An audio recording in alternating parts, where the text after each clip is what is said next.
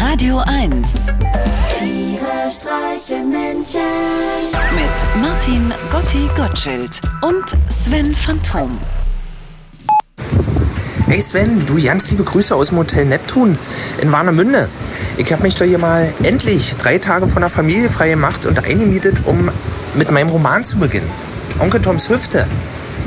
Ja, es geht um einen Mann, dem eine Hüft-OP bevorsteht und äh, sein Hüftgelenk wird aber an die falsche Adresse geliefert und dadurch macht es so eine Reise zu verschiedenen Leuten und man erfährt mehr über die Leute selber und, und deren Schicksale und das alles aus dem Blickwinkel des Hüftgelenks.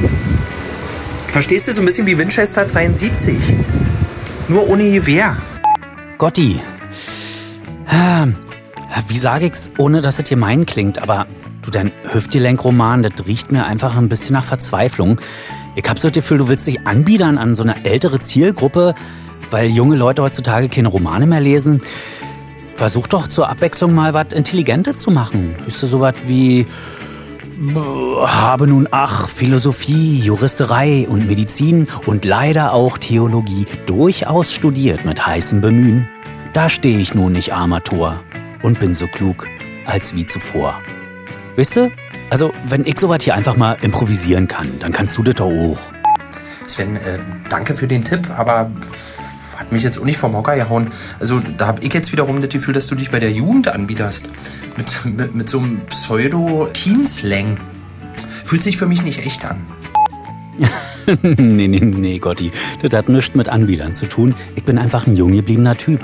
Und wenn ich dir aber einen Tipp geben darf, prokrastiniere nicht wieder so Fülle. Bist ja schließlich zum Schreiben an die Ostsee gefahren. Nicht, dass du wie beim letzten Mal ein neues Hobby hast und mit einer Riesensammlung von Ennio Morricone Porträts nach Hause kommst aus selbst gesammelten Bernstein. Schreibe, Junge, schreibe.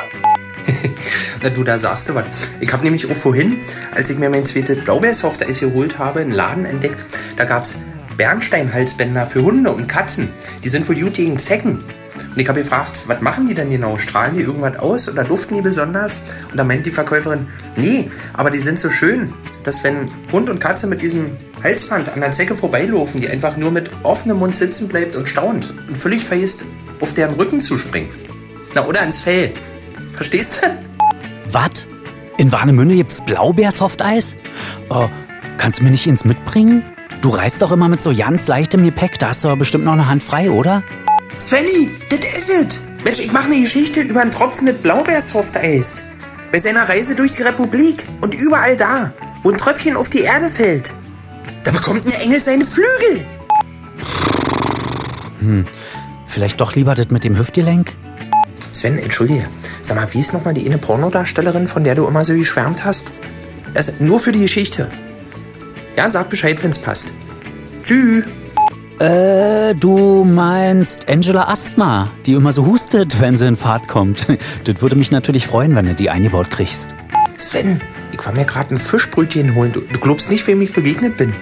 Hier dieser eine Schauspielerin hier. Ähm, Mann, kennst du auch dünn? Und hat immer schlechte Laune. O oder säuft wie ein Loch. Sieht ein bisschen aus wie der Blechmann im Gesicht. Weißt du wie?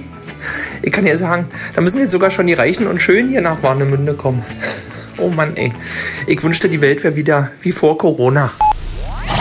Tiere streichen Menschen. Jetzt auch als Podcast.